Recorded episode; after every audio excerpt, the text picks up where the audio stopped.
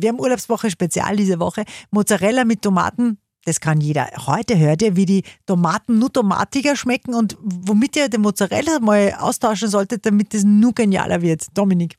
Genau, wir machen nämlich laue Tomaten mit einem Burrata. Und Burrata ist ähnlich wie Mozzarella, hat aber in der Mitte einen ganz weichen Kern und da versteckt sich die Stracciatella drinnen.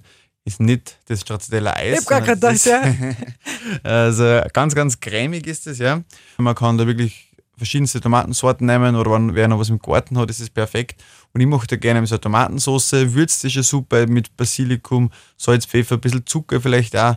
Und da erhitze ich die dann ganz leicht. Und dann beim Anrichten eben alles ins Teller geben. Und dann musst du dir das vorstellen, jetzt stichst du in den kühlen Burrata rein, die cremige Kern durch die lauwarmen Tomaten. Das ist wirklich ein Traum. Ach, ich muss schon wieder schlucken. Ich liebe Burrata, das ist wirklich. Ja, ist wirklich gut. Und was natürlich auch gut dazu ist, ist immer Pesto. Ja. Basilikumpesto, Rucola-Pesto, äh, wenn sowas wer hat, oder vom Frühjahr vielleicht hat wer Bärlauchpesto noch daheim, dann kann er das auch gerne immer nur dazu essen.